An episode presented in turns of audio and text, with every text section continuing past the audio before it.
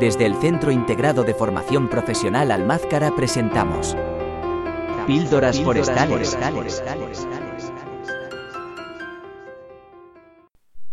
Capítulo 12. La historia del ginkgo.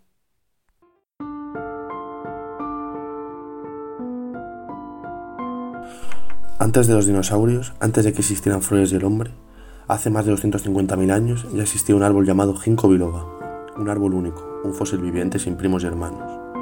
También llamado nogal japonés, tiene más nombres, el árbol de la sabiduría, el árbol de los 40 escudos. Este nombre lo recibió por ser el loco precio que pagó un hombre parisino por cinco ginkgos.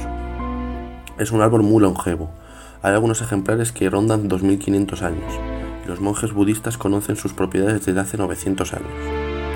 Lo consideran antídoto de la senilidad y la demencia, en forma de infusiones. También dicen que protegen del corazón y de la gastritis. Su resistencia a condiciones chungas y desfavorables es increíble, sobreviviendo a zonas con nada de luz, pocos nutrientes y es resistente a hongos, insectos, larvas y bacterias. Cuando la ciudad de Hiroshima fue arrasada, el ginkgo fue uno de los pocos supervivientes.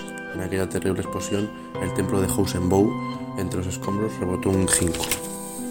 Los japoneses llamaron Hikajoboku a los ginkgos que sobrevivieron a las bombas, teniendo el significado de árboles bombardeados portadores de esperanza.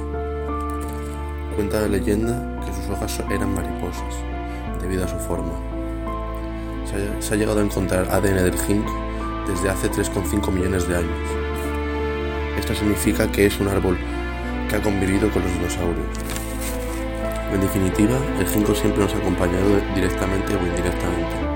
Por eso hay que respetar su historia.